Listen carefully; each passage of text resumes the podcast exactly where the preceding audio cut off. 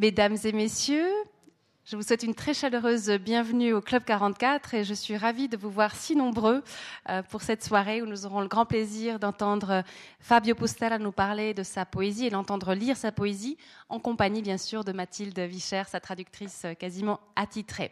Alors, comme euh, l'usage le veut, je me permets de vous annoncer notre prochain rendez-vous parce qu'il est, assez proche.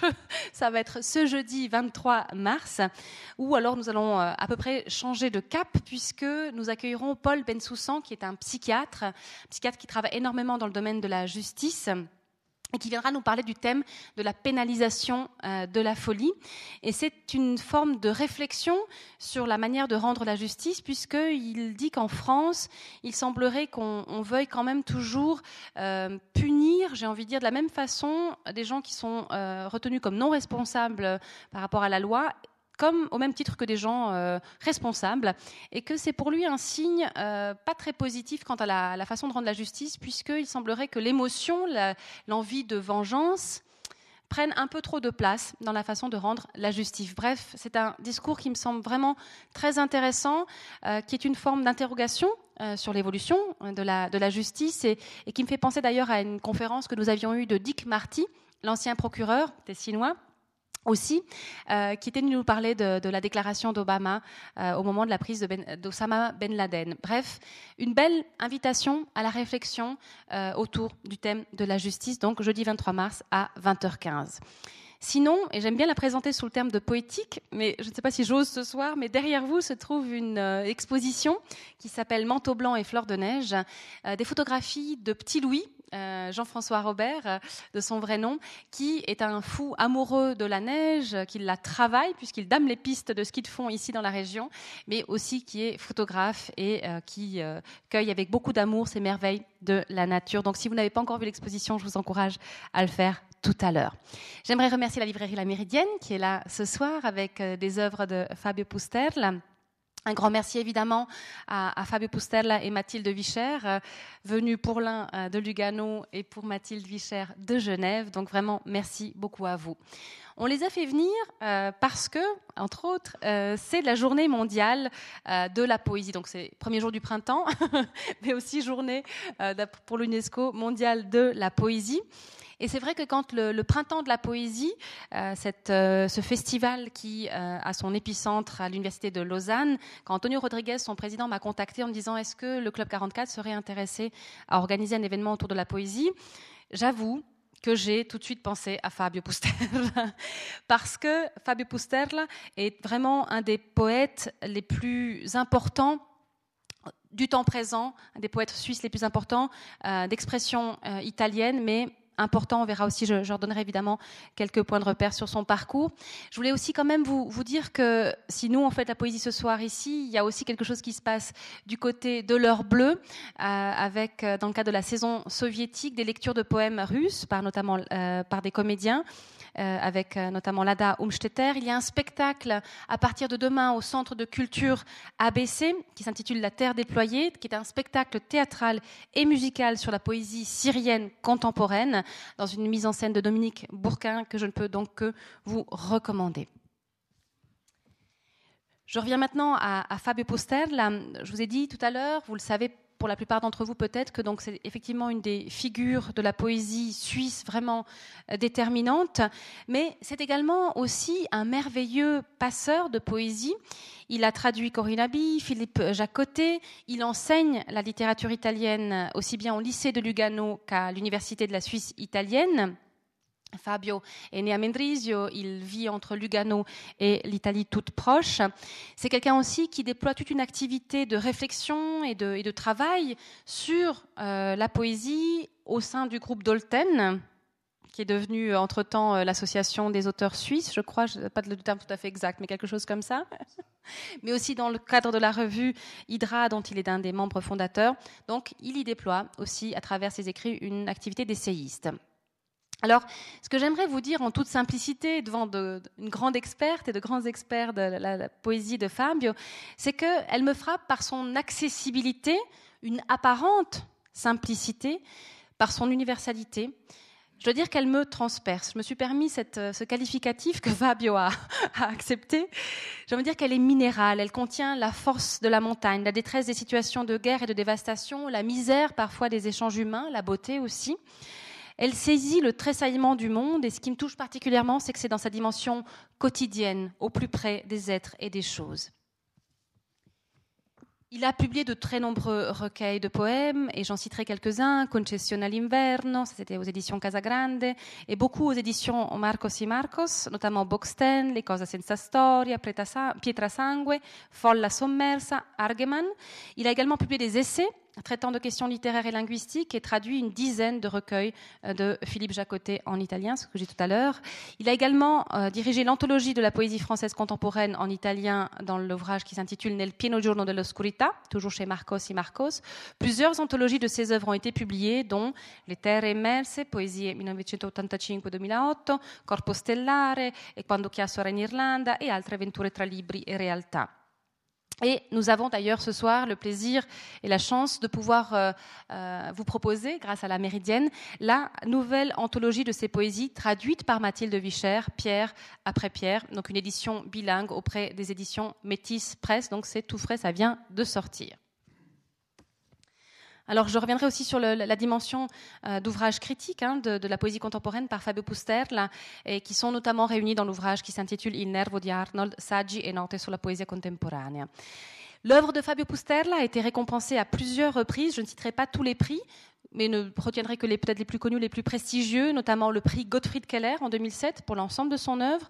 En 2009, le prix Giuseppe Dessi section poésie. En 2013, le Premio Napoli et le prix suisse de littérature, là aussi pour l'ensemble de son œuvre. Grand nombre de ses poèmes ont été traduits en français, la majeure partie par, euh, et avec beaucoup de talent par Mathilde Vicher, et je le dis parce que c'est Fabio qui me l'a dit vous estime beaucoup. Et de Mathilde Vicher, je rappellerai aussi quelques-uns euh, des, euh, des, points de repère de son parcours professionnel. donc, elle est professeure associée à la faculté de traduction et d'interprétation de l'Université de Genève depuis 2013. Elle est docteur en traductologie de l'Université de Lausanne et c'était en 2007. Elle a publié des traductions d'auteurs contemporains de langue italienne, évidemment euh, Fabio Pusterla, dans notamment Me voici dans le noir et Une voix pour le noir, Les choses sans histoire, Histoire du tatou et Pierre après Pierre. Elle est également l'auteur d'un livre de poèmes en prose, Dizière, paru aux éditions Paysages intérieurs, si j'ose le dire comme ça, en 2014, et qui a reçu le prix du poème Louis Guillaume 2015 et le prix Terra Nova en 2015 également. Nous voilà en fort bonne compagnie, et j'aimerais simplement terminer cette petite présentation en vous disant qu'il y a une chose très belle que Fabio, je crois, dit à ses étudiants de la poésie, et quand on le lit, c'est exactement ce qu'on ressent. Il dit La poésie nous parle de nous. Très bonne soirée à tous et merci à nos invités. À tout à l'heure.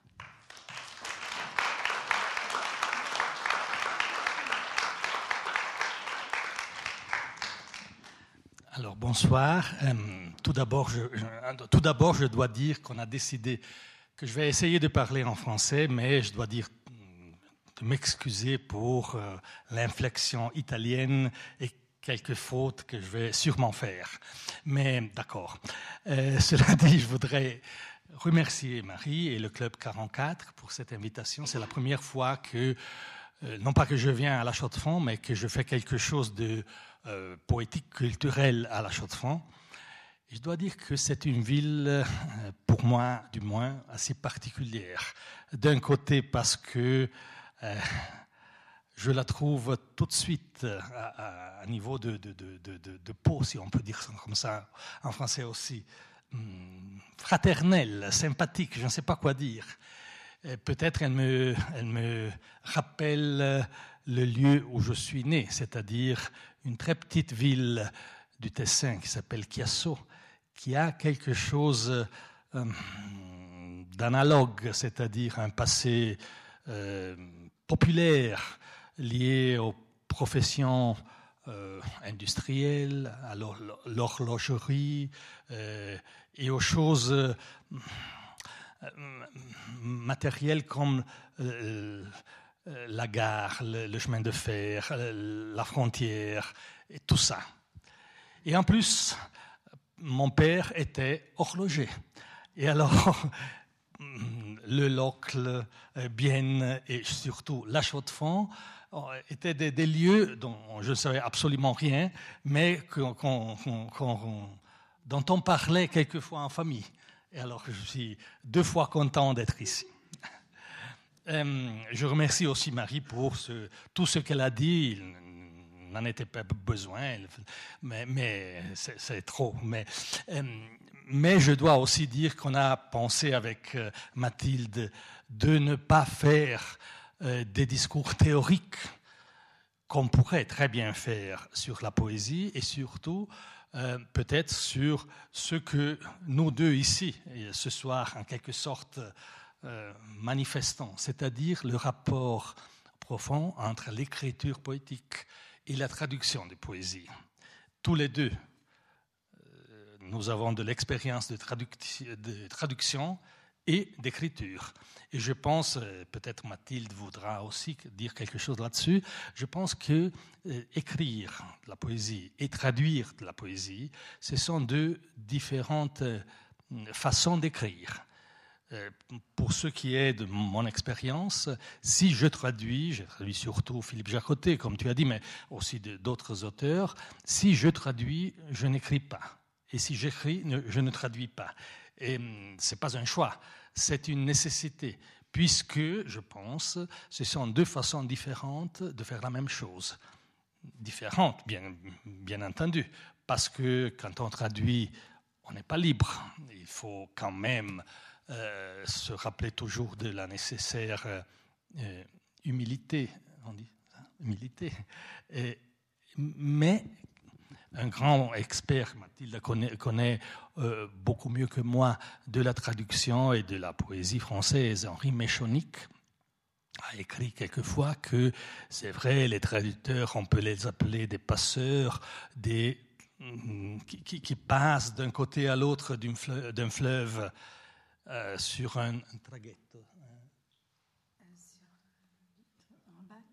Un, bateau qui, qui amène d'un côté à l'autre. Mais il disait, hein?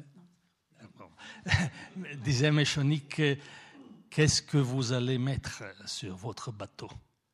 Parce que si vous ne traduisez que euh, euh, l'aspect sémantique, la signification des mots, oui, vous pouvez passer d'un côté à l'autre du fleuve, mais vous, avez des cadavres sur votre bateau. Tandis que si vous voulez passer vraiment d'un côté à l'autre des êtres vivants, alors l'opération à faire est complètement différente. Il faut réinventer sur l'autre rivage euh, quelque chose dans une autre langue qui est, sinon le même, un semblable potentiel artistique et expressif. Et, donc, on pourrait très bien parler de ça aussi, mais je ne pense pas qu'on le fera, que nous ferons ça. Euh, je peux seulement dire que euh, quand je lis les traductions de Mathilde, j'ai l'impression que je, ne connais pas l'auteur de ces poèmes, mais, en français, il les a écrits très bien. Donc, on a pensé de lire et de euh, faire précéder les lectures de quelques explications. J'essaierai de le faire en français et puis on lira dans les deux langues. D'abord, avec les textes les plus anciens qu'on va lire de cette anthologie, Une voix pour le noir, qui est apparu, je sais pas, il y a dix ans à peu près, ou un peu, un peu plus. D'abord, donc, je lirai ah, d'abord le texte italien et Mathilde lira le texte français.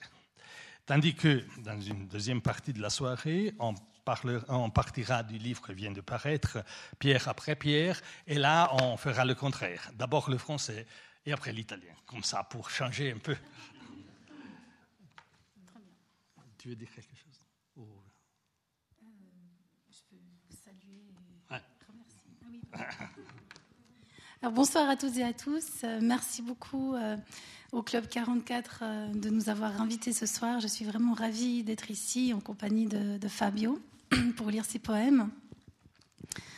Euh, je dirais peut-être euh, simplement que ma lecture en français ce soir sera un défi lancé au poète japonais du dernier film de Yarmouche, Patterson, que certains d'entre vous ont peut-être vu.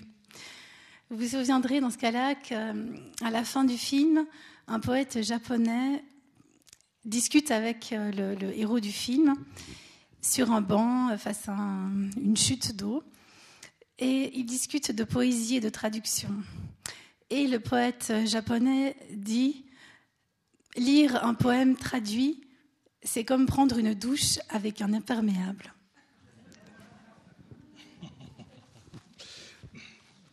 Alors, le premier poème qu'on a choisi de lire en italien s'appelle A quelli che verranno, c'est-à-dire à ceux qui viendront. Et le paysage euh, d'où part l'écriture de ce poème, c'est un paysage que tout le monde sûrement connaîtra, un paysage de montagne, de haute montagne, au-dessus des 2000 mètres à peu près, quand il y a les pierres. Et quelquefois, en marchant dans les montagnes, on voit un spectacle assez normal pour nous tous, mais d'un autre côté assez euh, émouvant et un peu étrange. C'est-à-dire des petits, euh, petits moquettes, des petits tas, tas de pierres que quelqu'un a construits sans aucun but, sans aucun, aucune nécessité. Quelqu'un a passé un peu de son, de son temps à mettre les pierres l'une sur l'autre pour peut-être laisser un signe ou seulement pour s'amuser. Et quelquefois, il y a un lieu en particulier que je me rappelle très bien, mais que j'ai connu après avoir écrit ce poème, qui est dans les Grisons.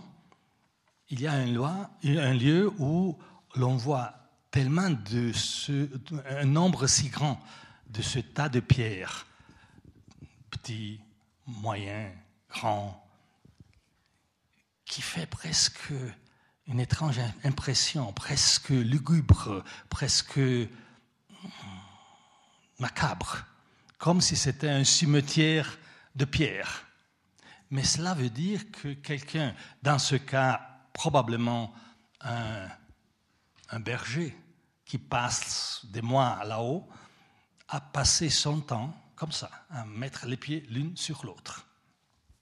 Et quand je vois ces petits bouts, euh, ces petits tas de pierres euh, sur les montagnes, je me dis quelquefois que la poésie, c'est à peu près la même chose. Pas des pierres, mais des mots, mais un peu la même chose. Pourquoi faire tout ça? À quoi bon le faire? Alors, voilà la poésie. A quelli che verranno.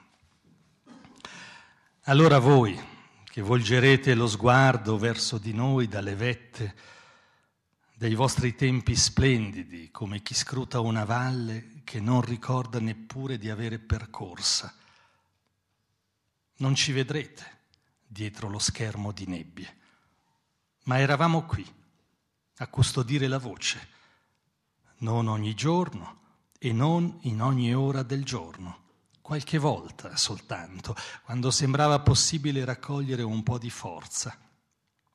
Ci chiudevamo la porta dietro le spalle, abbandonando le nostre case sontuose e riprendevamo il cammino, senza meta.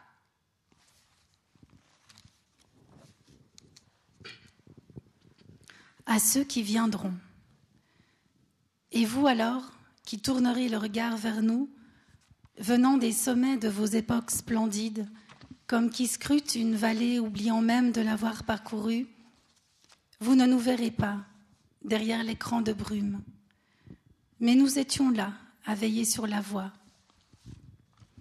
Non chaque jour et non à chaque heure du jour, quelquefois seulement, quand il semblait possible de rassembler un peu de force.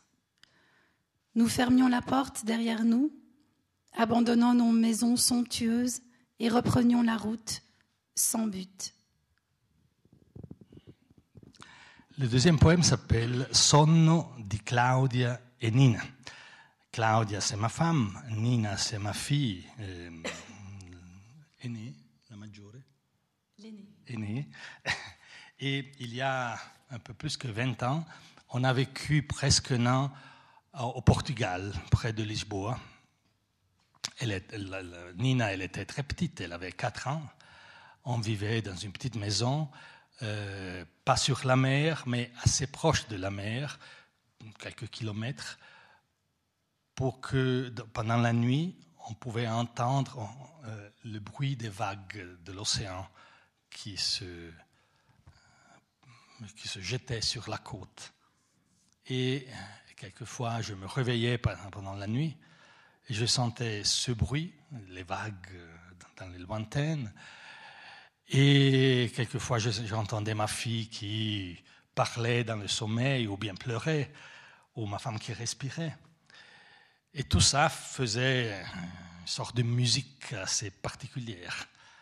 Et en plus, un jour, ma fille m'a dit, tu sais, j'ai compris. Tu as compris quoi? J'ai compris pourquoi pendant le jour, il n'y a pas euh, il euh, le noir, les ténèbres. C'est parce que pendant le jour, les ténèbres, le noir va dans les armoires. Et puis le soir, on ouvre, il sort et c'est la nuit. Euh, ce sont les choses qui peuvent dire les enfants quelquefois en nous frappant. Alors, sonno di Claudia e Nina. Dicevi che di giorno il buio sta negli armadi o dietro i monti e viene fuori solo verso sera, quando si può dormire e aver paura. Però stanotte è insonnia, luna piena, e dietro ogni fessura pulsa l'aria magnetica, indovino quasi ogni piega dei boschi. Così conto i respiri a voi, corpi qui accanto, un'onda lunga che sale piano e scende, che ritorna, e sotto abissi, danza di morene. Sommeil de Claudia et Nina. Tu disais que le jour, l'obscurité reste dans les armoires ou derrière les montagnes et ne sort que vers le soir quand on peut dormir et avoir peur. Mais c'est une nuit d'insomnie, pleine lune, et derrière chaque fissure l'air palpite, magnétique. Je devine presque chaque repli des bois. Ainsi je compte vos respirations, corps ici tout près, longue vague qui monte lentement et descend, qui revient, et dessous, des abîmes, la danse des murennes. Maintenant, c'est le tour d'un poème qui nécessite d'une explication plus compliquée. Il s'appelle Visita nocturne et son origine a que faire avec mon travail euh, d'enseignant dans les écoles? Alors, un enseignant dans les écoles, euh, dans les lycées ou quelque chose comme ça, quelquefois euh, amène ses élèves faire les cours, courses d'école, on dit comme ça Bon. Et une fois, avec une classe que j'aimais bien, j'enseignais alors à Bellinzona, au Tessin, on est allé à Prague pendant quelques jours. C'était encore l'époque où on faisait les voyages en train et pas en avion, comme aujourd'hui. Et donc on allait en train pendant presque une journée à Prague. On est resté là trois ou quatre jours et puis on est revenu.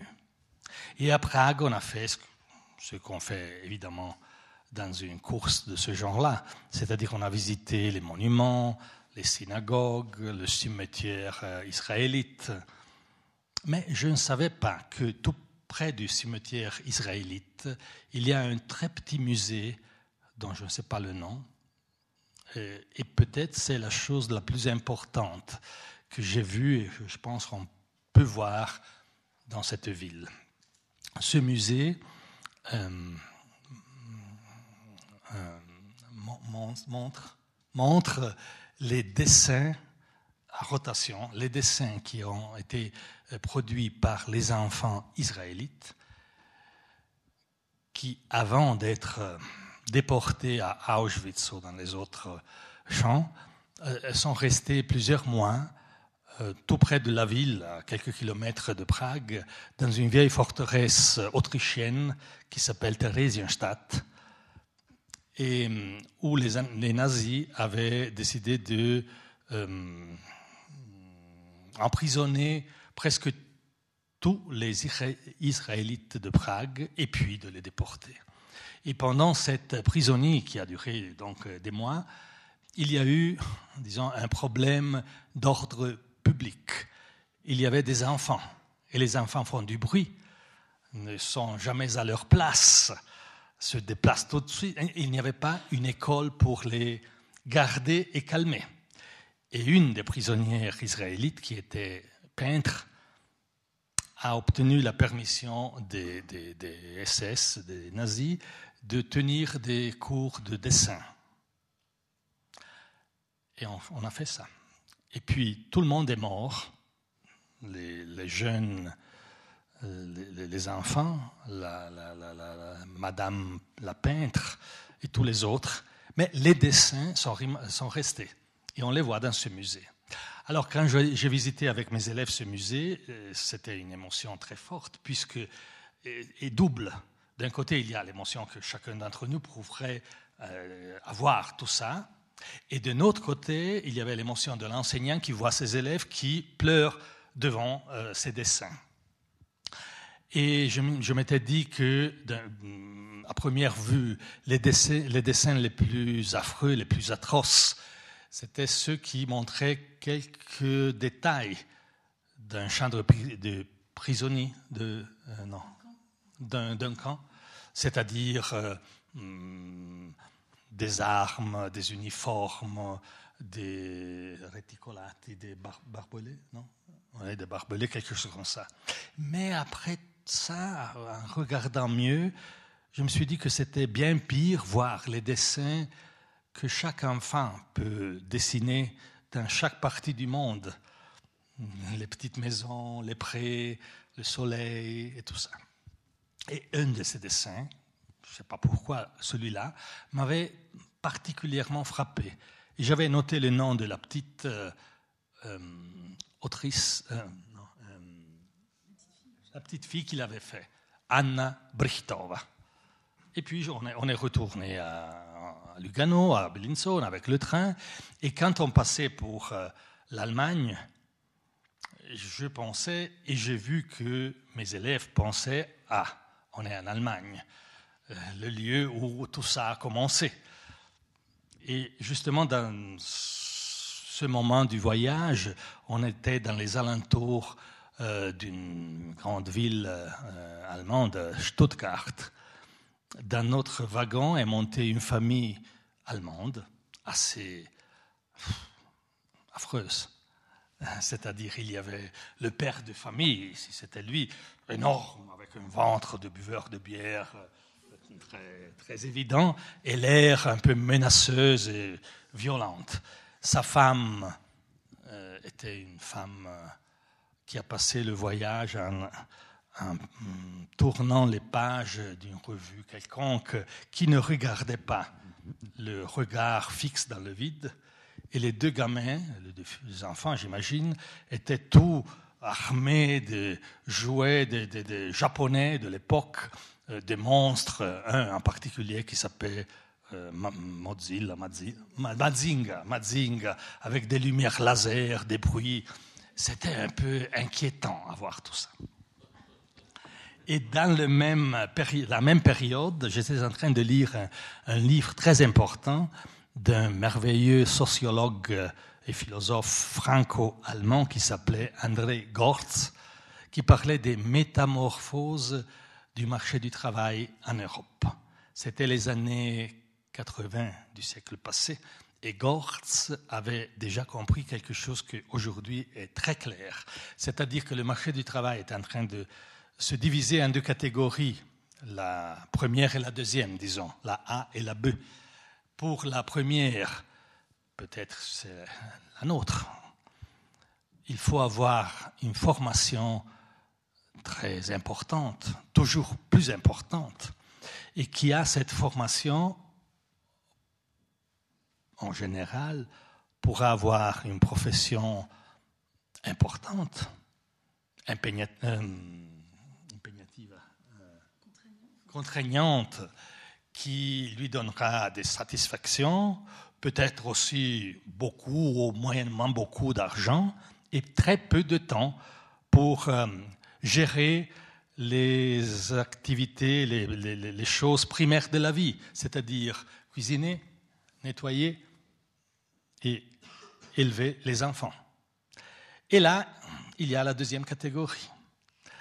Des gens qui n'ont pas besoin de formation, mais qui savent cuisiner, nettoyer et qui peuvent garder nos enfants pendant que nous travaillons.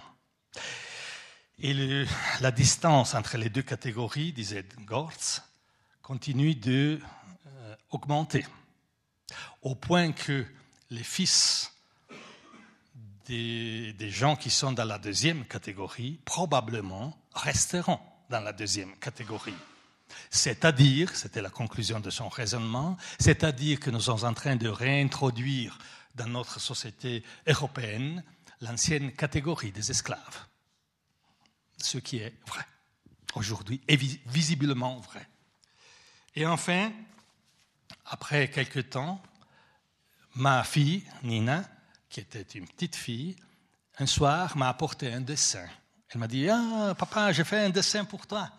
Et c'était, il me semblait presque le même dessin de Anna Brichtova. Et la chose m'a évidemment bouleversé, et c'est de là qui est partie l'écriture. Alors, visita notturna. Stai sognando Cratassi, tirabraccia, il drago soffianaso. Chissà cosa sognava Anna Brichtova, che stanotte viene a trovarci con il suo mosaico di carte colorate, la sua casa col tetto rosso, gli alberi nel prato verde, il cielo e fuori un lager. Questo è il vero regalo che ho portato da Praga senza dirtelo. Era con me sul treno. La mattina che ho creduto di vivere all'inferno, Stoccarda o giù di lì, dentro un ronzare di gente che lavora non sa cosa o per chi, ma lavora preme tasti, invia messaggi a ignoti dentro l'aria. Solo occhi e dita, solo un giorno dopo l'altro, smisurato trascorrere di un tempo che non varia, che appartiene per sempre ad altri, ad altro che a se stessi, e la paura, l'odio del paria contro il paria, questa rissa d'anime perse, nuovi schiavi, il grande bevitore di birra, la donna occhi nel vuoto, Mazinga, i miei compagni di viaggio. Chissà cosa sognava Anna Brichtova e cosa sogni tu e come vedete il mondo voi bambini. Lo troverete fra i vostri giochi il gioco che ci salvi? Noi tutti lo speriamo, guardandovi dormire. Visite nocturne. Tu rêves de Kratas, tire-bras, de dragons mouchenés. Qui sait ce dont rêvait Anna Brichtova qui, cette nuit, vient nous trouver avec sa mosaïque de papier coloré, sa maison au toit rouge, les arbres dans le pré vert, le ciel, et dehors un lager. C'est le vrai cadeau que j'ai rapporté de Prague sans te le dire. Il était avec moi dans le train le matin où j'ai cru être en enfer. Stuttgart ou par là, dans un bourdonnement de gens qui travaillent sans savoir à quoi ou pour qui, mais qui travaillent presse des touches, envoie des messages à des inconnus dans l'air. Rien que des yeux et des doigts, un jour après l'autre, écoulement démesuré d'un temps qui ne varie pas, qui appartient pour toujours à d'autres, à tout autre qu'à soi-même, et la peur, la haine du paria pour le paria, ce combat d'âmes perdues, nouveaux esclaves. Le grand buveur de bière, la femme aux yeux dans le vide, Mazinga, mes compagnons de route. Qui sait ce dont rêvait Anna Brichtova et ce dont tu rêves, toi, et comment vous voyez le monde, vous les enfants? Le trouverez-vous parmi vos jeux, le jeu qui nous sauvera? Nous l'espérons tous, vous regardant dormir. La prochaine s'appelle Paysage, paysage en français. Je ne vais pas l'expliquer, je dirais seulement que c'est un paysage dont je me sens particulièrement représenté. Un paysage entre un centre habité et ce que peut-être une fois c'était la campagne. Un paysage que je trouve résumé dans une expression française qui malheureusement n'existe pas en italien. Terrain vague. Merveilleuse expression du français. On ne peut pas la traduire en italien.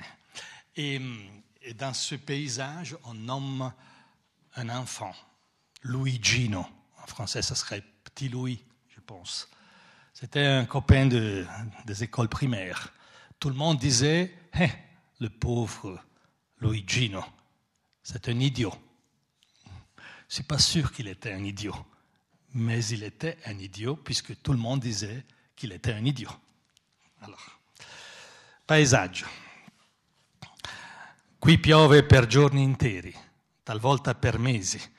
I sassi sono neri d'acquate, i sentieri pesanti.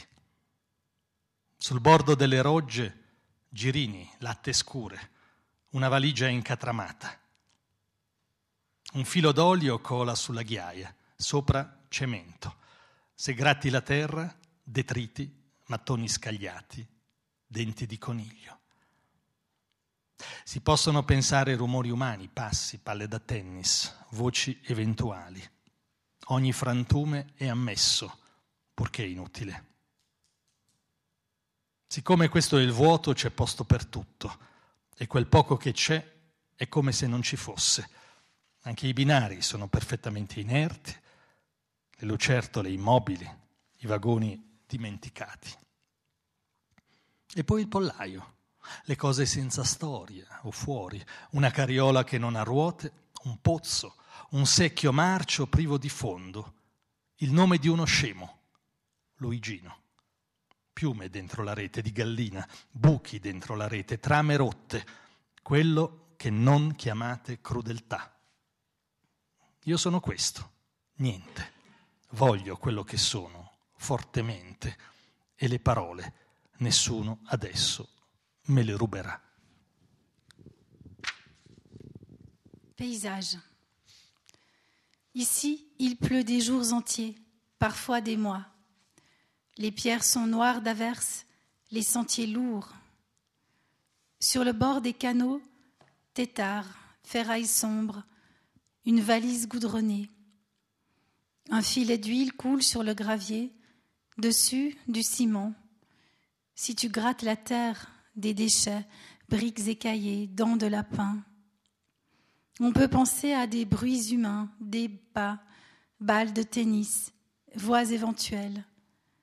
Tout débris est admis à condition d'être inutile.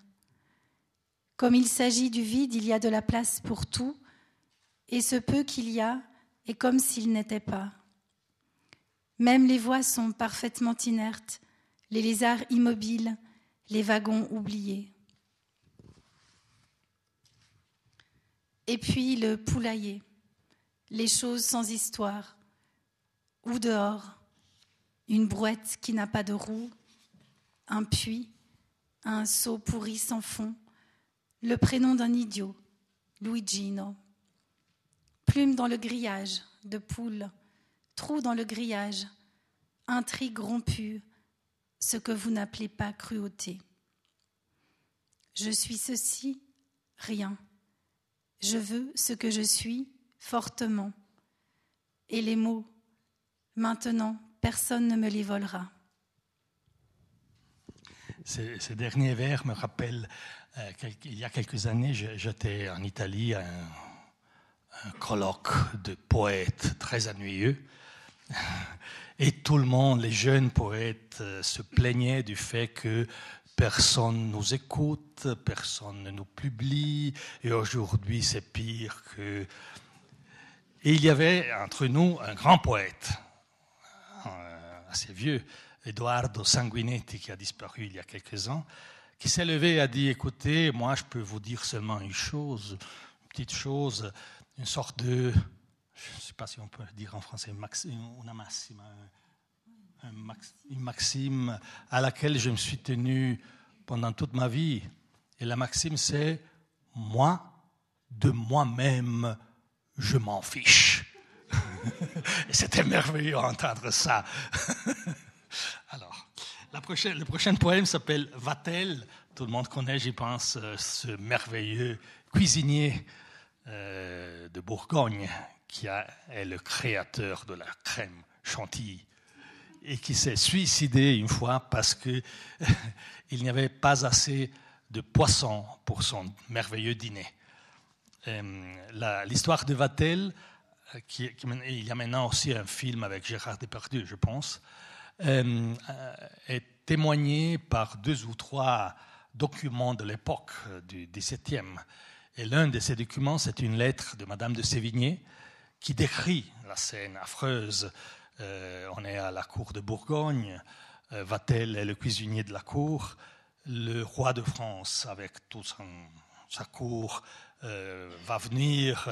évidemment, il s'agit d'une rencontre politiquement très importante. Vatel va cuisiner un repas pour midi à base de viande et il s'aperçoit que dans les dernières tables, il n'y avait pas tellement de viande, ce qui trouve une honte professionnelle insupportable.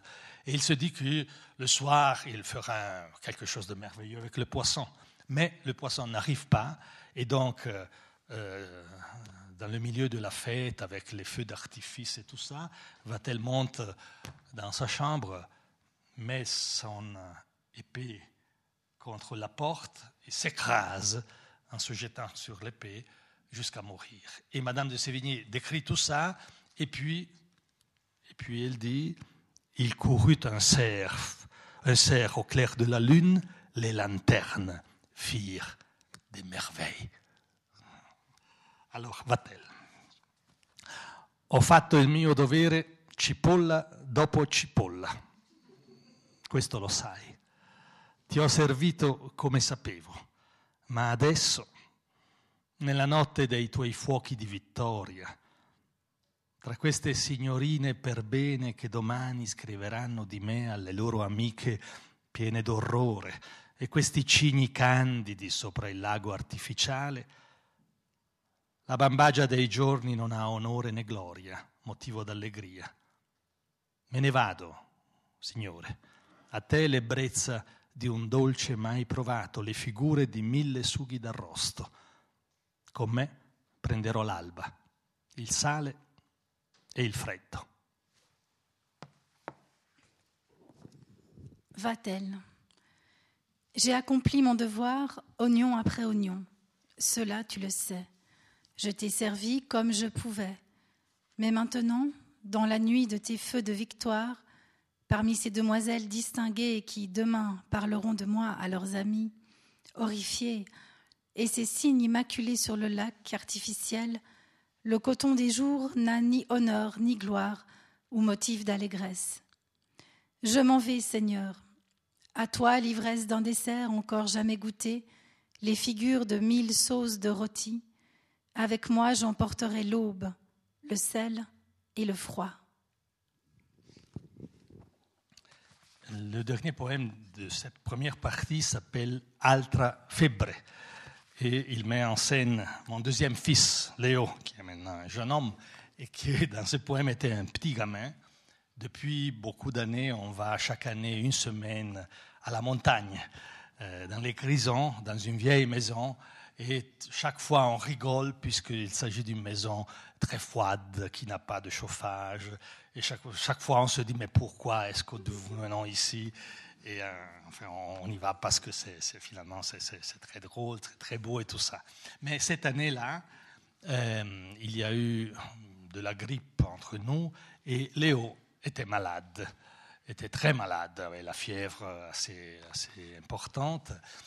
Et une fois, il a fait un cauchemar et il criait, alors là c'est compliqué, pinguini, dice il criait pendant la nuit, les pingouins, euh, ôtez les pingouins de mon lit. Donc, la chose nous a fait rigoler et tout ça. Et en plus, quand on est descendu de la montagne, on est euh, revenu à la maison, après quelques semaines, sont commencés les bombardements en Kosovo. Euh, et les deux choses, à nouveau dans mon imagination, on trouvait une sorte de lien. Alors, altra febbre. Sono i pinguini dai denti lunghi, le spade di fuoco, i cavalli con zoccoli dorati.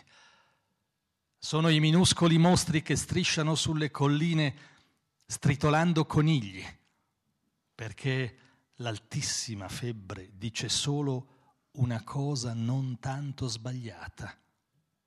I coniglietti sono in pericolo, sempre, gli armati. Autre fièvre. Ce sont les pingouins aux longues dents, les épées de feu, les chevaux aux sabots dorés. Ce sont les minuscules monstres qui rampent sur les collines, étranglant des lapins. Parce que la très forte fièvre dit une seule chose qui n'est pas si fausse. Les lapros sont en danger, toujours, et les troupes armées.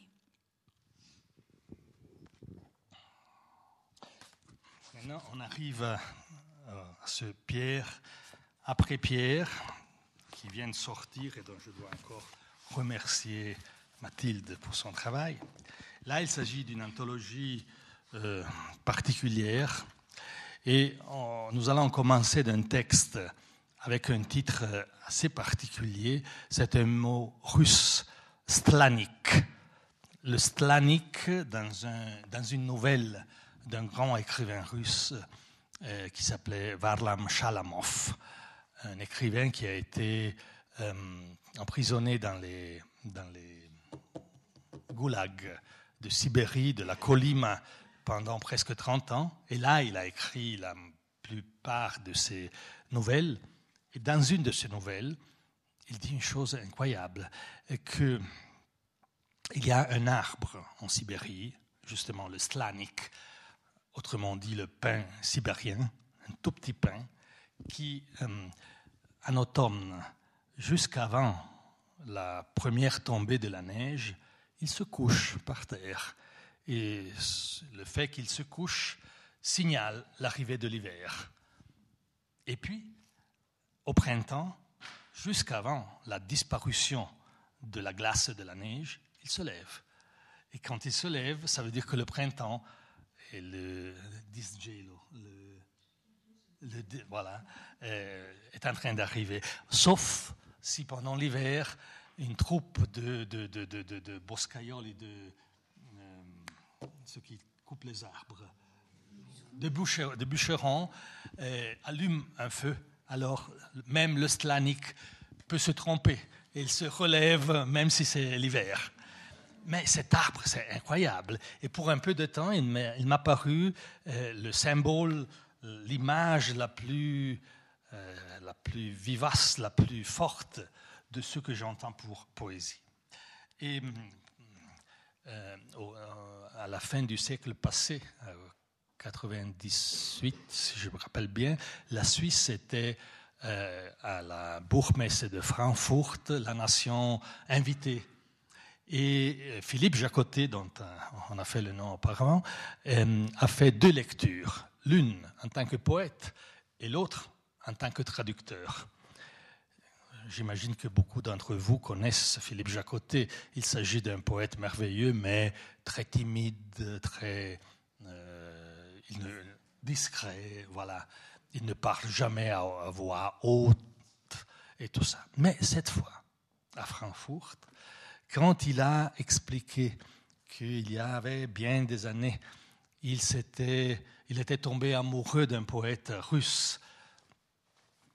Euh, et il avait essayé d'apprendre un peu de la langue russe pour en traduire quelques poèmes. Et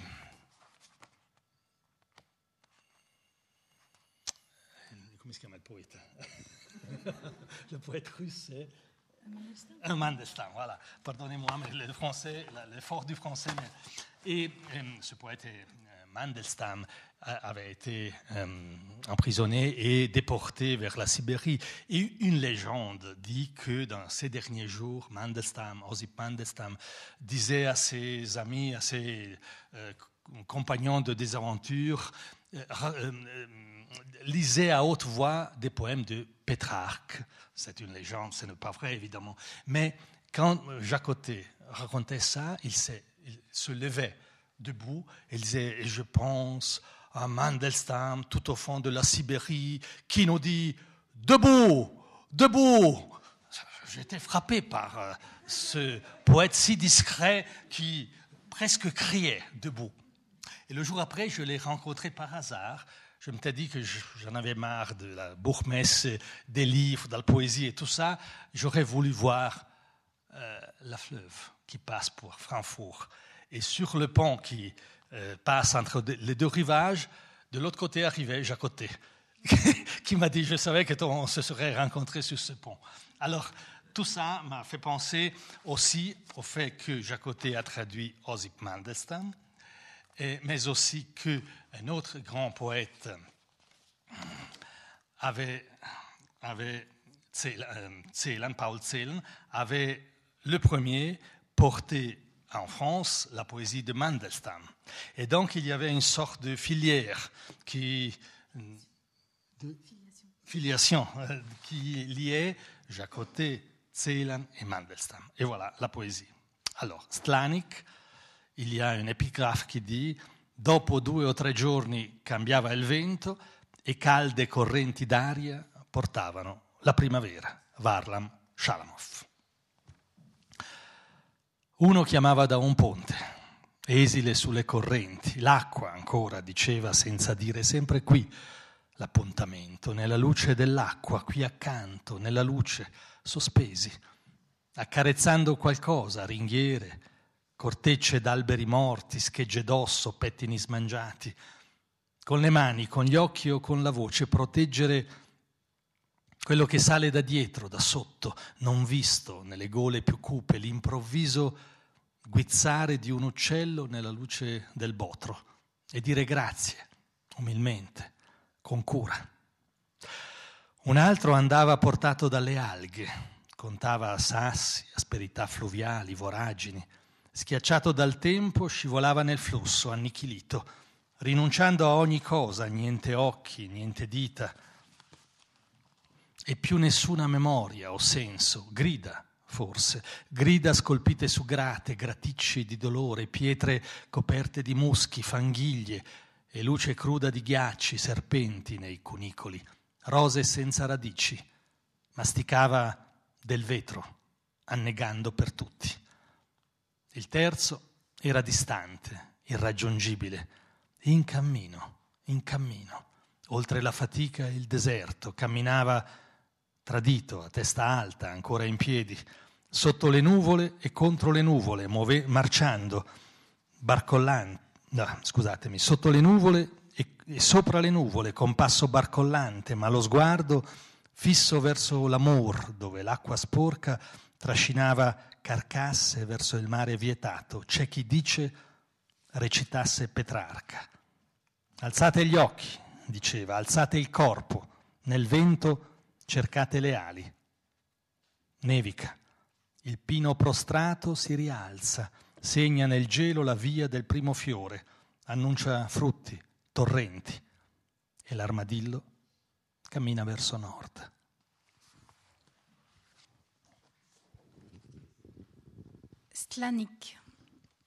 Deux ou trois jours après, le vent change et des courants d'air tiède apportent le printemps. Chalamov. L'un appelait d'un pont, frêle au-dessus des courants. L'eau, disait-il encore, sans le dire, le rendez-vous est toujours ici, dans la lumière de l'eau, ici tout près, dans la lumière, en suspens. Effleurant quelque chose, garde-fou, écorce d'arbres morts, éclat d'eau, peigne rongé. Des mains, des yeux ou de la voix, protéger ce qui monte derrière, d'en dessous, sans être vu, dans les gorges les plus sombres, soudain l'éclair d'un oiseau dans la lumière du ravin, et dire merci en toute humilité, avec soin. Un autre allait porté par les algues. Il comptait les pierres, les remous du fleuve, les gouffres. Écrasé par le temps, il glissait dans le courant, anéanti, renonçant à toute chose, pas Dieu, pas de doigt, et plus aucune mémoire, aucun sens. Des cris peut-être gravés sur des grillages, treillis de douleur. Pierre couverte de mousse, de vases et une lumière crue, glacée, serpent dans les galeries. Rose sans racines, il mâchait du verre, se noyant pour tous. Le troisième était distant, inaccessible. en chemin, en chemin, par-delà la fatigue et le désert. Il marchait, trahi, la tête haute, encore debout, sous les nuages et contre les nuages en marchant, sous les nuages et sur les nuages, d'un pas chancelant, mais le regard fixé vers l'amour où l'eau sale entraînait des carcasses vers la mer interdite. Certains disent qu'il récitait Pétrarque. Levez les yeux, disait-il, élevez le corps, cherchez des ailes dans le vent. Il neige, le pin courbé se relève, signale dans le gel la venue de la première fleur, annonce les fruits, les torrents, et le tatou remonte vers le nord. Dans le poème qu'on vient de lire, il y a un mot qui peut-être on peut euh, reprendre pour parler juste un instant de la question de la traduction. Mathilde a justement traduit un mot assez rare en italien, botro, avec ravin. C'est aussi une citation d'un problème que Mathilde connaît très bien, que j'ai eu en traduisant un livre de Philippe Jacotet qui s'appelait Notes du ravin. Un livre écrit par un poète déjà assez vieux, dans un moment de sa vie où il était un peu euh, déprimé parce qu'il voyait ses amis disparaître, parce que l'âge avançait. Et donc c'était un moment sombre de sa vie. Et le titre Note du ravin, en français, suggère tout de suite cet état d'âme. Mais le problème, c'est que traduire en italien ravin, c'est pas facile. Parce que ravin, ça veut dire, euh, vous le savez mieux que moi, euh, beaucoup de choses. Et donc j'avais le problème de créer un titre. Et pour une fois, j'avais écrit à Jacoté, j'allais me prendre un peu de liberté. Et je lui avais proposé une sorte de jeu de, mots en italien, c'est-à-dire note, note, di, di gola. Euh, ravin, ça peut, signifier une gola, c'est-à-dire une gorge du paysage. Euh, mais en italien, gola, note di gola, veut dire une voix qui sorte de la profondité de la, bouche. Et donc, il me semblait que cette euh, solution donnait en quelque sorte. Et il m'a répondu oui, c'est pas mal. Mais est-ce qu'il n'y a pas un italien un mot qui utilisait déjà Dante Alighieri, c'est-à-dire potro. Alors, il y a, en effet, il existe, mais, euh, mais ce n'est pas un mot qu'on utilise fréquemment. C'est vrai qu'il l'a utilisé Dante et aussi euh, au XXe siècle Eugenio Montale. Mais ça veut dire que Jacoté avait une connaissance du langage littéraire italien épouvantable. Et donc j'ai tout de suite accepté son hypothèse. Euh, on va tout de suite euh, terminer cette lecture peut-être avec encore deux poèmes. Euh, le, prochain s'appelle Les prime fragole. Il met encore une fois en scène un enfant, encore une fois, qui était très petit, et il y a sais pas combien d'années, quand il avait 5 ou 6 ans peut-être, euh, un matin du mois de mars, comme dans les jours euh, euh, de cette semaine, pas aujourd'hui, mais les précédents, où le, mois de mars semblait vraiment nous parler du printemps. nous habitons dans une maison, une vieille maison, avec un jardin et dans le jardin, cette fois, il y avait les paquerettes, les marguerites et tout ça. Alors j'étais en train de regarder ce merveilleux spectacle de la quand je vois ce gamin sortir de la maison, euh, habillé d'une façon un peu étrange. Il, avait, il était tout noir, il avait un sac à dos noir sur son épaule, euh, une, un bonnet rouge sur la tête. Et il avait dans sa main un petit couteau euh, avec lequel on... un éplucheur rouge. Et vêtu, habillé comme ça, avec son éplucheur, il s'est jeté plat ventre dans, le pré, et il a commencé à strichar et à, grimper, grimper dans l'herbe entre les pâquerettes. Pour, un, peu, je le regardais, puis je dis, écoutez, mais, Léo, qu'est-ce que tu fais? Il m'a regardé comme un regard un imbécile, et il m'a dit, tu vois pas, j'escalade l'Everest. Merveilleux. Le jour après, ou deux jours après, euh, j'étais en train de l'attendre et revenais à la maison après l'école maternelle. Et pour la première fois cette année, j'avais acheté un petit, euh, des fraises. J'étais en train de préparer les fraises. Et j'écoutais la radio, le, télé, radio-journal, les notices.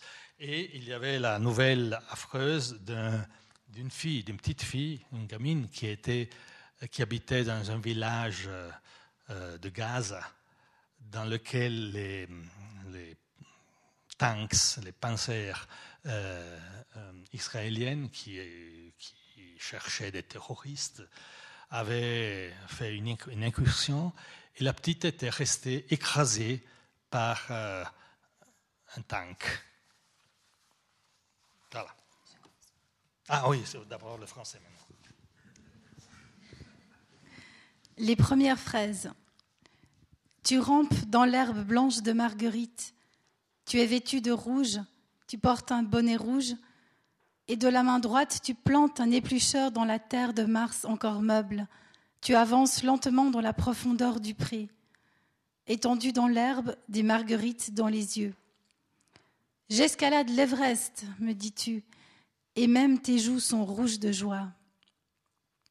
Hier, tu remplais dans ton Everest de marguerites je te vois aujourd'hui dans un souvenir et j'écoute la radio dans l'attente de nouvelles terribles. Tu continues à ramper heureux et la radio parle d'une enfant écrasée par un tank à Gaza. Tu prépares une potion avec des plumes d'oiseaux pour apprendre à voler. Moi, je te prépare les premières fraises rouges de l'année et je me demande si les yeux de l'homme qui conduisait le tank ont compris. Les prime fragole. Strisci nell'erba bianca di margherite. Sei vestito di rosso e una cuffia rossa in testa e nella mano destra un pelacarote che infilzi nel terreno ancora molle di marzo, sempre avanzando lentamente nel folto del prato, sdraiato sull'erba, con le margherite negli occhi. Sto scalando l'Everest, mi dici, e anche le guance sono rosse di gioia. Strisciavi ieri nel tuo Everest di Margherite e io ti guardo oggi nel ricordo e intanto ascolto la radio in attesa di notizie terribili e tu continui a strisciare felice e la radio dice della bambina schiacciata da un panzer a Gaza. Tu prepari una pozione con piume d'uccello per imparare a volare. Io ti preparo le prime fragole rosse dell'anno e mi chiedo se gli occhi dell'uomo che guidava il Panzer avranno capito.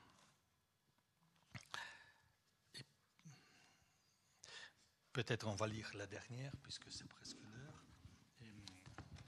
On pourrait lire Arjeman. Mm-hmm. Celle qui donne, qui, qui donne, le titre à, à, mon dernier livre qui s'appelle Arjeman. Là, Arjeman, c'est un mot euh, que personne ne connaît. C'est un mot qu'on utilise seulement dans une petite vallée de la Suisse italienne. Euh, mais la chose que Argeman nomme euh, existe presque partout où il y a des montagnes. C'est-à-dire, quand vous marchez pendant l'été dans une vallée de montagne, quelquefois vous voyez des langues de neige qui restent même dans l'été. Voilà, dans cette vallée, ils les appellent des Argeman. C'est un mot qui ressemble à presque mystérieux, celtique. Peut-être il vient du latin, du verbe latin algere, qui a que faire avec le froid. Euh, mais ça n'a pas d'importance.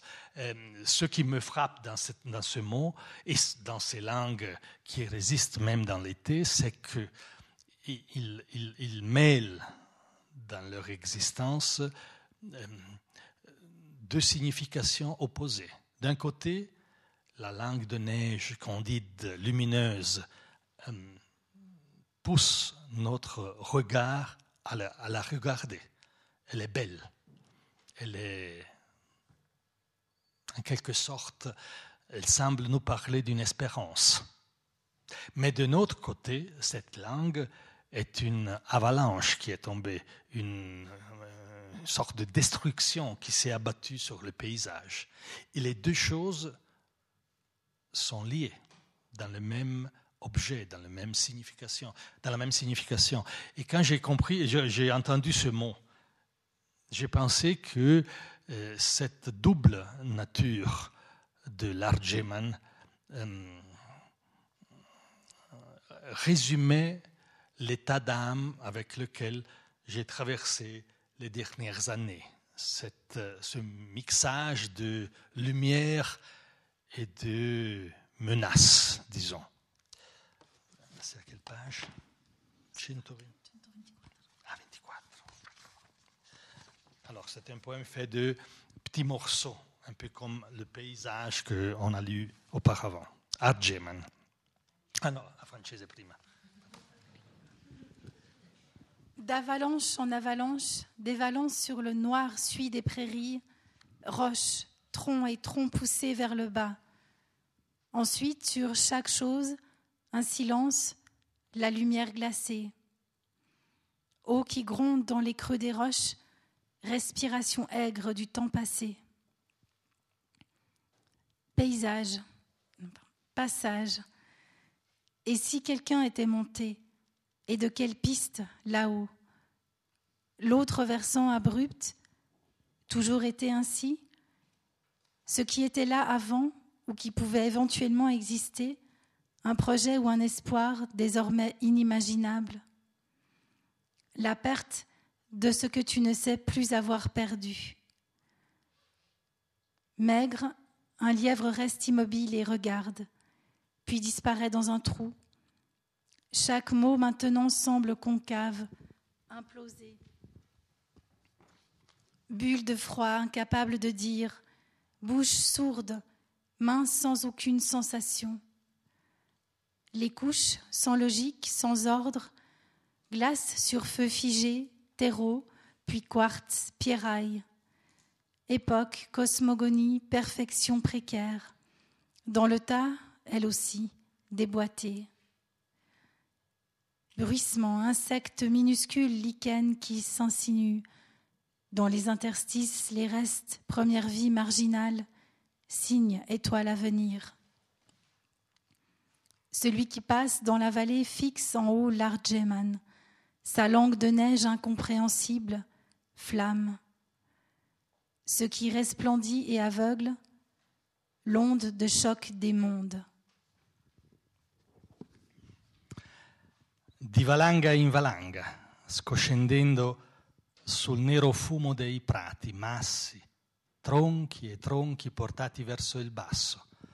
Dopo sopra ogni cosa un silenzio, una luce raggelata, acqua che scroscia nei vuoti delle rocce, respiro agro del tempo passato. Forcola. E se qualcuno sia montato e da che pista lassù? L'altro versante è abrupto. Sempre stato così? Quello che c'era prima o che poteva eventualmente esistere, un progetto, una speranza, ora inimmaginabili, la perdita di ciò che non sai più di avere perso. Magra una lepre sta immobile e guarda, poi scompare in un buco. Ogni parola adesso sembra concava, implosa, una bolla di freddo, incapace di dire, bocca sorda, sorda, mano senza sentire. Gli strati privi di logica, ordine, ghiaccio su fuoco rappreso, terriccio, poi quarzi, pietraie, epoche, cosmogonie, perfezioni precarie, nel mucchio, anche loro, slogate. Impercettibili frusci, minimi insetti, licheni che si insinuano, negli interstizi, nei resti, prime vite marginali, cenni, stelle a venire. Chi passa a valle fissa alto l'Argeman, la sua lingua di neve incomprensibile, vampa. Ciò che risplende e acceca, l'onda d'urto dei mondi. Merci.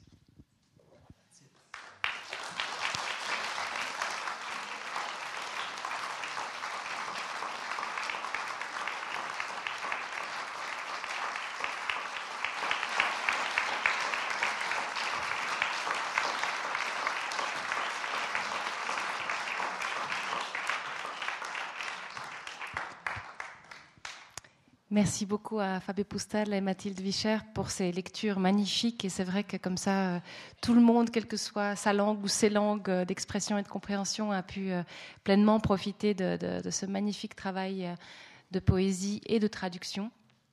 Bravo à Mathilde Vicher aussi pour permettre au public francophone d'avoir accès aux, poésies de Fabio Pustel.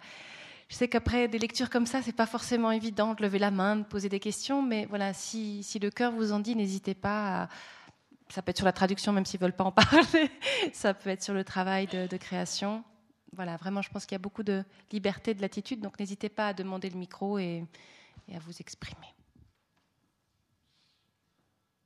J'ai quelques petites questions en réserve. Je peux commencer, comme ça vous préparez les vôtres.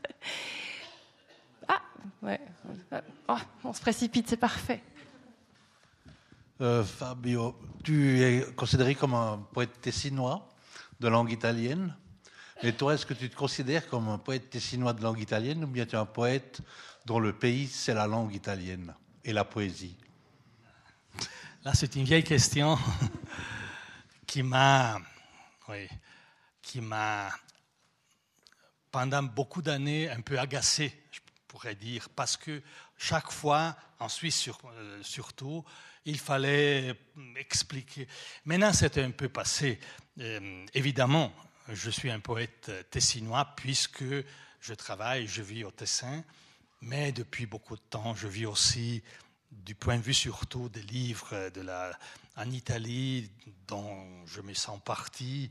Je ne sens plus tellement fort ce problème de la frontière, de la suicitude ou de selon moi, c'est un, moyen de poser euh, le problème, pas, ta question, je veux dire, mais qui la pose euh, de notre point de vue, euh, dépassé par les choses mêmes. D'autre part, récemment, j'ai pris conscience d'une chose que les géographes et les urbanistes savent depuis longtemps. C'est-à-dire que la Suisse, ou une partie du moins de la Suisse italienne, celle qui commence au nord avec Locarno et qui descend vers le sud, fait désormais partie d'une réalité qui s'appelle la mégalopole padane. Et de ce point de vue, les frontières politiques n'ont presque plus aucune importance. Seulement les politiciens continuent à en parler comme si c'était un problème. Mais la réalité des gens, de la vie, des paysages, euh, du point de vue positif et du point de vue bien entendu négatif, la pollution, le trafic et tout ça, nous disent, nous vivons dans cette réalité qui n'a plus à faire ni avec la Suisse, ni avec l'Italie, mais avec quelque chose de nouveau de merveilleusement et affreusement nouveau. Et de ce point de vue, il n'y a plus de problème, disons. Voilà. Merci Fabio. Votre intervention. Ah, je vais traverser notre frontière. Ce n'est pas pour euh, faire durer les frontières, mais à ma connaissance, c'est-à-dire lointaine, les écrivains du Tessin ont une pratique que les écrivains romans ne connaissent pas depuis un siècle au moins, c'est la présence très forte du dialecte dans l'écriture et certainement dans la vie de tous les jours aussi. Qu'est-ce qu'il en est pour vous, entre autres? Oui, le dialecte, pas seulement, seulement au Tessin, mais dans chaque région italienne, différemment de ce qui se passe dans les régions de langue française, le dialecte est une réalité encore très vivante. en France, les, dialectes sont disparus ou presque disparus depuis bien longtemps parce que l'histoire de la France et de la langue française est très différente de celle de l'italien et de la langue italienne. C'est ça le problème. Euh, donc, euh, l'espace linguistique italien est un espace aussi euh, maculé de dialectes. Et dans certaines régions d'Italie, dont la Suisse italienne, les dialectes sont très, encore très vivants, très vivaces. Cela dit, pour moi, le dialecte que, que j'ai étudié en tant que euh,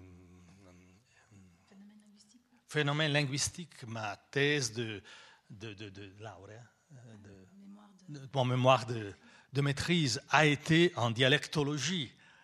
Et toutefois, le dialecte, c'est une réalité pour moi assez lointaine. Je, peux comprendre le dialecte, je peux même faire semblant de le parler si c'est nécessaire, mais, mais ce n'est pas ma langue. J'ai écrit une fois, peut-être une ou deux euh, poésies en dialecte, mais, ce sont des, presque des petits jeux. De ce point de vue, non, je, me, je, ne peux pas me reconnaître dans l'image qui est très, très importante, que vous vous, vous, rappelez du poète tessinois ou de l'écrivain tessinois qui a affaire avec la dialectalité. Pour moi, non, c'est pas tellement importante.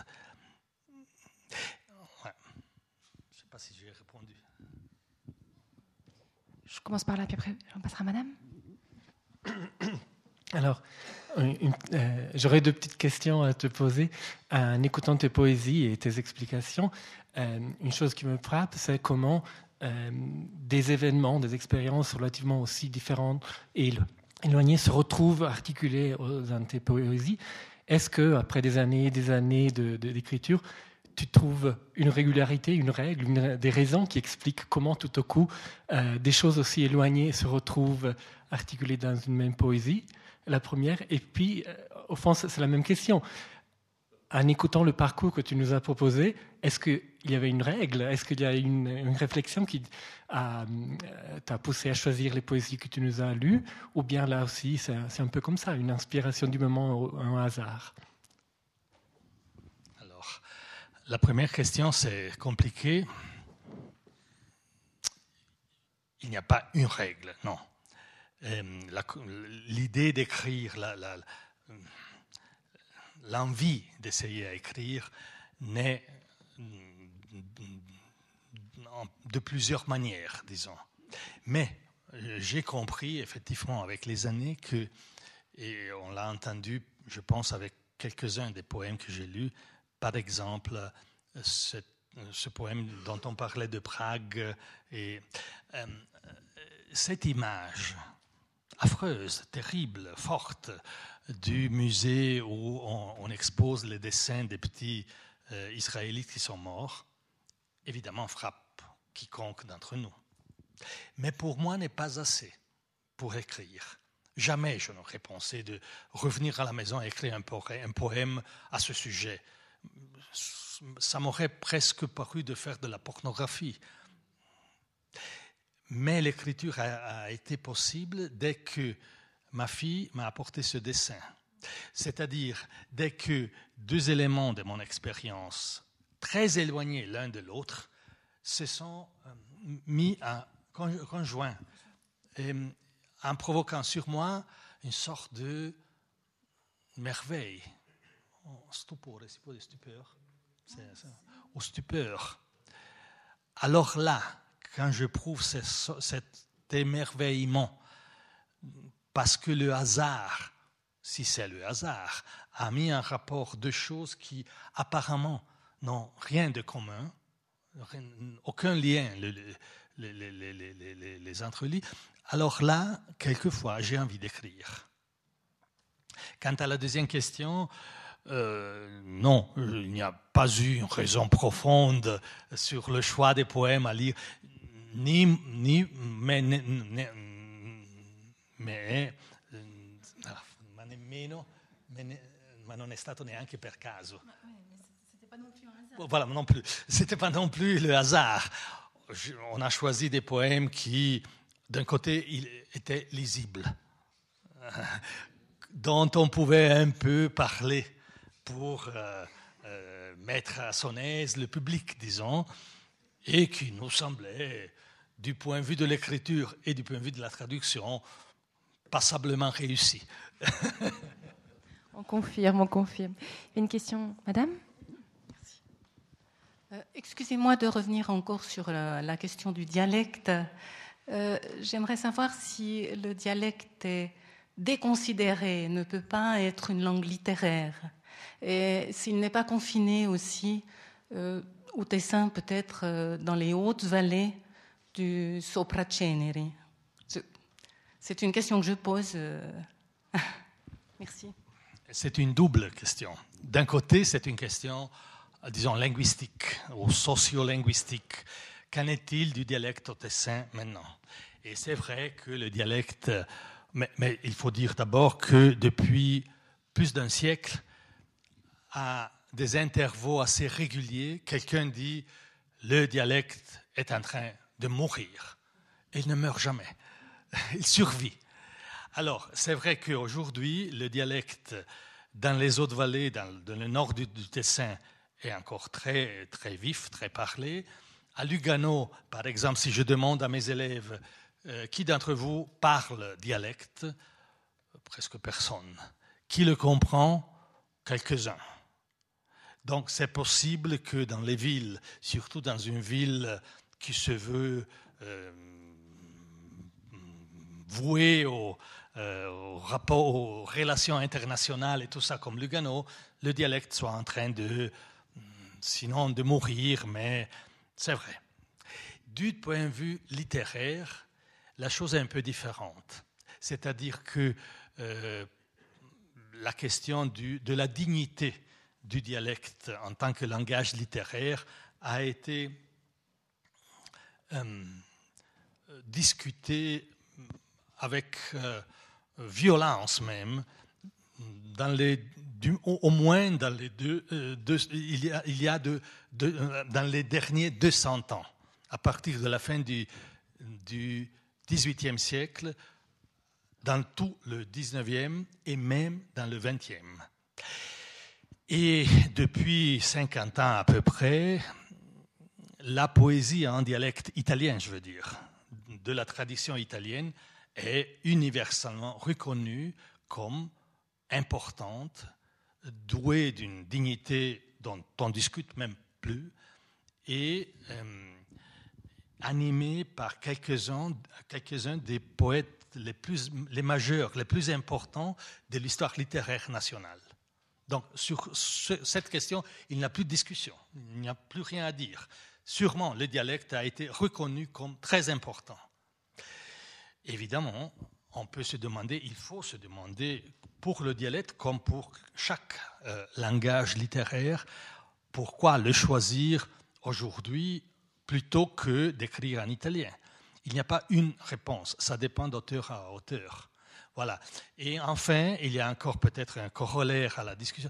Euh, évidemment, il y a au Tessin, mais dans chaque région de langue italienne, aussi un usage un peu folklorique du dialecte en littérature. D'autant plus que depuis 20 ou 30 ans, il y a des mouvements politiques, notamment la Lega dei Ticinesi en Italie, la Lega Lombarde, qui ont fait du dialecte une sorte de euh, vessillo di bandiera, de, de, drapeau, selon moi, affreux, je dois dire. en quelque sorte, ces mouvements nous ont volé le dialecte. Et donc la situation, c'est un peu compliquée. Ça fait penser aussi à la, à la prise en otage, j'ai envie de dire, de certains symboles. Je pense à la France avec le Front National, la reprise euh, à soi de certains symboles nationaux patriotiques qui en soi euh, ne sont pas négatifs ou positifs, font partie de l'histoire, sorte d'appropriation euh, abusive de certains symboles. C'est justement ça. Il y a 30 ans, avec j'étais très jeune, avec mon professeur euh, d'université et d'autres euh, amis, on a réalisé une anthologie dans une colonne qui s'appelait Littérature régionaux, régionales, régionales italiennes, une anthologie qui s'appelait Lombardia, Lombardie. Aujourd'hui, on ne le ferait pas. Parce que dire Lombardia, ça veut dire euh, le danger d'être mal entendu. Ce qui est affreux, puisque la Lombardie, comme le Veneto, comme la Suisse italienne, sont des régions qui ont une histoire, on peut très bien dire Lombardia. Mais aujourd'hui, c'est dangereux. Donc c'est ça, la prise en otage. Une question ici? Une question pour la traductrice. J'aimerais savoir comment vous procédez. Est-ce que lorsque l'auteur vous propose ces poèmes à traduire, est-ce qu'il y a d'abord une explication de ses idées, de ses intentions, euh, et ensuite vous faites votre travail, ou bien vous partez spontanément, puis ensuite il y a des discussions, négociations, ou il n'y a rien du tout de cela? Alors chaque livre a une histoire un petit peu différente, mais euh, d'une façon générale, je commence à, travailler seule, à découvrir le texte euh, en profondeur, euh, à me faire ma, propre lecture du texte. Et quand le travail est déjà bien avancé, je, pose des questions à l'auteur. Il me répond très généreusement. Et ensuite, donc, je, tiens compte de ce qu'il m'a dit, bien sûr, pour, pour reprendre le travail.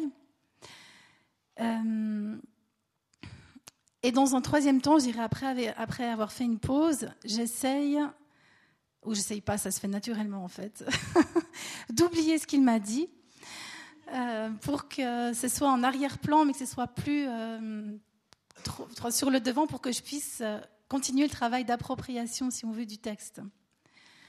Donc, le, ce qu'il me dit est très important, en fait. Souvent, ça me permet justement de, m'orienter quand j'ai différentes euh, interprétations qui se dessinent.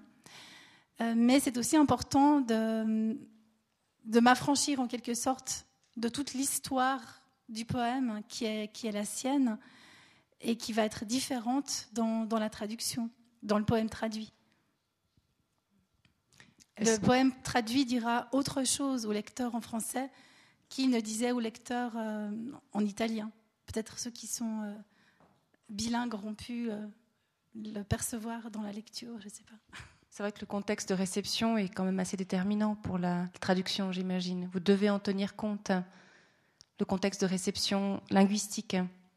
Oui, bien sûr. En même temps, ça, ça dépend des textes. Pour certains textes, je dirais, c'est, pour moi, c'est vraiment très important d'avoir des éléments, d'avoir euh, l'histoire en fait du poème, si on veut. Euh, pour d'autres, euh, pas nécessairement. Par exemple, il y a un poème qu'on voulait lire qu'on vous a pas lu, qui s'appelle Corpo Stellare, qui est un poème aussi énigmatique avec de l'implicite, hein, puisque la poésie de, Fabio est une poésie qui travaille beaucoup l'implicite. Euh, donc dans certains cas, comme bah, un des, exemples, Visita Nocturne, avec toute cette histoire complexe qui était derrière, là c'était quand même important que je puisse, euh, que je puisse la connaître, euh, au-delà de ce que je pouvais deviner moi-même en lisant et en interprétant. Mais dans ce fameux poème, donc, enfin, cet autre poème, Corpo Stellare, là je n'ai rien eu besoin de lui demander en fait. C'est un poème qui qui n'a pas besoin d'autre chose, que chacun peut vraiment s'approprier d'une façon très personnelle. Et, là, c'était vraiment un choix de ma part euh, de, laisser aussi mon imaginaire euh, se développer à partir de ce poème que je trouve magnifique. Merci. Il y avait une autre question ici? Merci. Bonsoir. Euh, en arrivant ici, en marchant, je me disais monsieur, euh, monsieur je lui ferai une question euh, en italien. Alors, euh, je n'ai pas la question, mais des, fois, j'écris des récits de texte. Alors, d'abord en français, et puis maintenant, j'ai commencé à traduire, à les traduire en italien et en anglais. Alors, comme vous disiez, c'est vrai, des fois, je le trouve plus joli en anglais et puis des fois en italien. Alors maintenant, j'aimerais essayer à les traduire en somalien pour voir qu'est-ce que ça donne. Alors, euh, comme, comme, comme on a piccolo ricordo di chatphone, j'ai fait un copie, oui, j'ai dans mes clés USB, deux petites récits, un en italien et puis l'autre en français. Alors, je vous, je vous le donne. Je jouerai les messagères. Merci bien. C'est vrai que là, vous touchez à une question, selon moi, très importante. Merci. Après, je vais lire. Euh, qui se présente aujourd'hui plus fréquemment, je pense, qu'il y a 30 ou 40 ans. Même si, si j'ai traduit beaucoup, même si je peux parler très volontiers le français et je, peux même presque dire que j'habite le français comme une deuxième langue, mais je dois reconnaître que j'écris en italien et que c'est l'italien, euh, ma, je ne sais pas si on peut dire ma patrie, mais quelque chose de semblable, le lieu où je, je me sens euh, chez moi, c'est la langue italienne. Ce qui est valable pour peut-être la majorité des écrivains, mais pas pour tous. Votre cas, par exemple, parle d'une réalité entre les langues. Vous avez nommé le français, l'italien, l'anglais, et seulement au dernier, euh, à la dernière place, le somalais, si j'ai bien compris, que j'imagine être votre langue originelle. Cela veut dire qu'il y a beaucoup plus de personnes dans le monde qui viennent, euh, viennent d'une langue, mais choisissent ou doivent choisir d'écrire dans une autre ou dans des autres langues qui ne sont pas euh, leur langue maternelle. C'est une chose très importante. On a beaucoup d'exemples, même illustres. Euh, peut-être le plus illustre le plus proche, vu qu'on est à La Chaux-de-Fonds, est l'exemple d'Agota Christophe, qui vivait à Neuchâtel, si je ne me trompe pas, et qui parlait de la langue dans laquelle elle écrivait ses romans, c'est-à-dire le français, comme d'une langue ennemie, puisque sa langue, c'était l'anglais.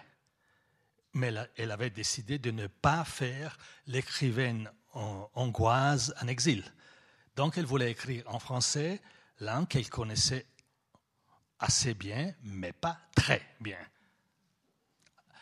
Ce sont des phénomènes très importants, dramatiques d'un côté, mais qui nous ouvrent une nouvelle euh, perspective, je pense, de l'écriture et de la littérature, dont il faudra lentement tenir compte. Et cela me pousse encore plus à penser que la question des frontières, des nationalités, même des nationalités linguistiques et culturelles, existe, mais peut-être est en train d'être dépassée par les, événements. Voilà.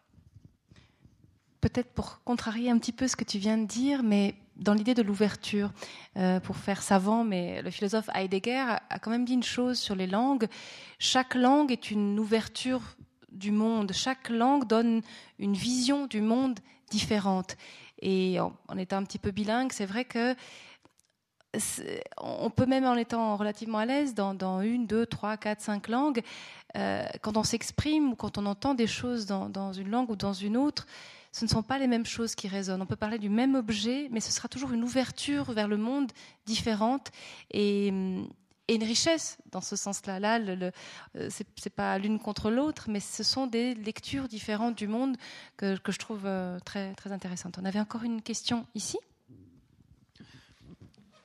Tu as dit en début d'exposé que tu étais traducteur, à côté de ton activité de poète, que c'était deux activités qui, euh, qui étaient excessivement euh, séparées, de travaux très différents.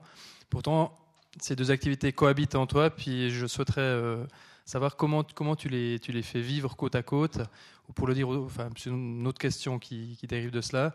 Finalement, en traduisant Jacotet, de façon extrêmement assidue.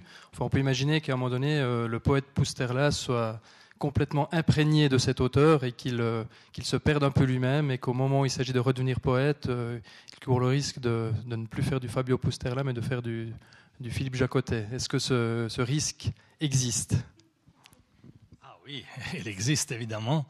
Il existe en traduisant, peut-être même en lisant, puisque la lecture, c'est déjà une sorte de euh, appropriation, imprégnation et euh, influence. Cela dit, je pense que l'auteur, c'est la personne la moins, la même, la moins euh, indiquée pour répondre vraiment. Cette, il faudrait que quelqu'un de l'extérieur puisse dire, oui, Jacoté a en quelque sorte englouti son traducteur ou, non. Quant à la première question, à la première partie de la question, je ne fais pas le traducteur comme ne fait pas Mathilde euh, comme profession. Je traduis quand j'ai envie de le faire, c'est-à-dire quand je rencontre un auteur ou un livre que, que j'ai envie de traduire. Et je ne le fais pas toujours je l'ai fait. Euh, maintenant, depuis quelques années, je n'ai plus envie de le faire. Peut-être ça, ça reviendra. Euh, donc la cohabitation entre écriture et traduction, pour moi, n'a jamais été un grand problème. Sauf ce que j'ai dit. Si je fais l'une des, deux, choses, je ne fais pas en même temps l'autre. Mais ça, ça, m'allait bien de faire comme ça, disons. Je n'ai jamais vécu ça avec, comme un problème. Quelquefois, oui, euh, j'ai vécu comme traducteur ou comme euh, aspirant auteur la désespération, parce que le traducteur doit admettre de n'être pas capable, de n'arriver pas à, à traduire tel ou tel poème, et l'auteur doit admettre l'insatisfaction et les doutes qui accompagnent son activité presque toujours. Là, c'est l'autre côté de l'écriture, la face noire. Pas s'il y encore d'autres questions. Si ce n'est pas le cas, j'aimerais demander, je pense que vous serez d'accord avec moi, aux auteurs, est-ce, qu'on pourrait, est-ce que vous pourriez nous lire Corpo Stellare?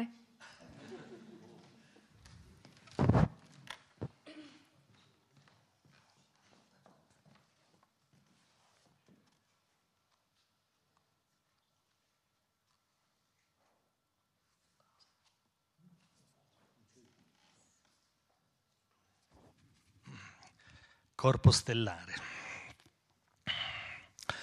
Mi segui con un pensiero. Sei un pensiero che non devo nemmeno pensare. Come un brivido mi strini piano la pelle, muovi gli occhi verso un punto chiaro di luce. Sei un ricordo perduto e luminoso. Sei il mio sogno senza sogno e senza ricordi la porta che chiude e apre sulla corrente di un fiume impetuoso. Sei una cosa che nepp- nessuna parola può dire e che in ogni parola risuona come l'eco di un rento respiro. Sei il mio vento di foglie e primavere, la voce che chiama da un posto che non so e riconosco che è mio.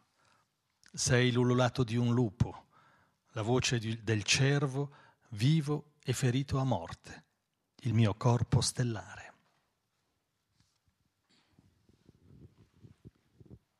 Corps d'étoile, tu me suis comme une pensée, tu es une pensée que je ne dois même pas penser. Comme un frisson, tu me roussis doucement la peau, bouge les yeux vers un point clair de lumière. Tu es un souvenir perdu et lumineux. Tu es mon rêve sans rêve et sans souvenir la porte qui ferme et ouvre sur le courant d'un fleuve impétueux. Tu es une chose qu'aucun mot ne peut dire et qui dans chaque parole résonne comme l'écho d'une respiration lente. Tu es mon vent de feuilles et de printemps, la voix qui appelle d'un lieu inconnu que je reconnais et qui est mien. Tu es le ululement d'un loup, la voix du cerf vivant et blessé à mort, mon corps d'étoile. Merci beaucoup à tous les deux.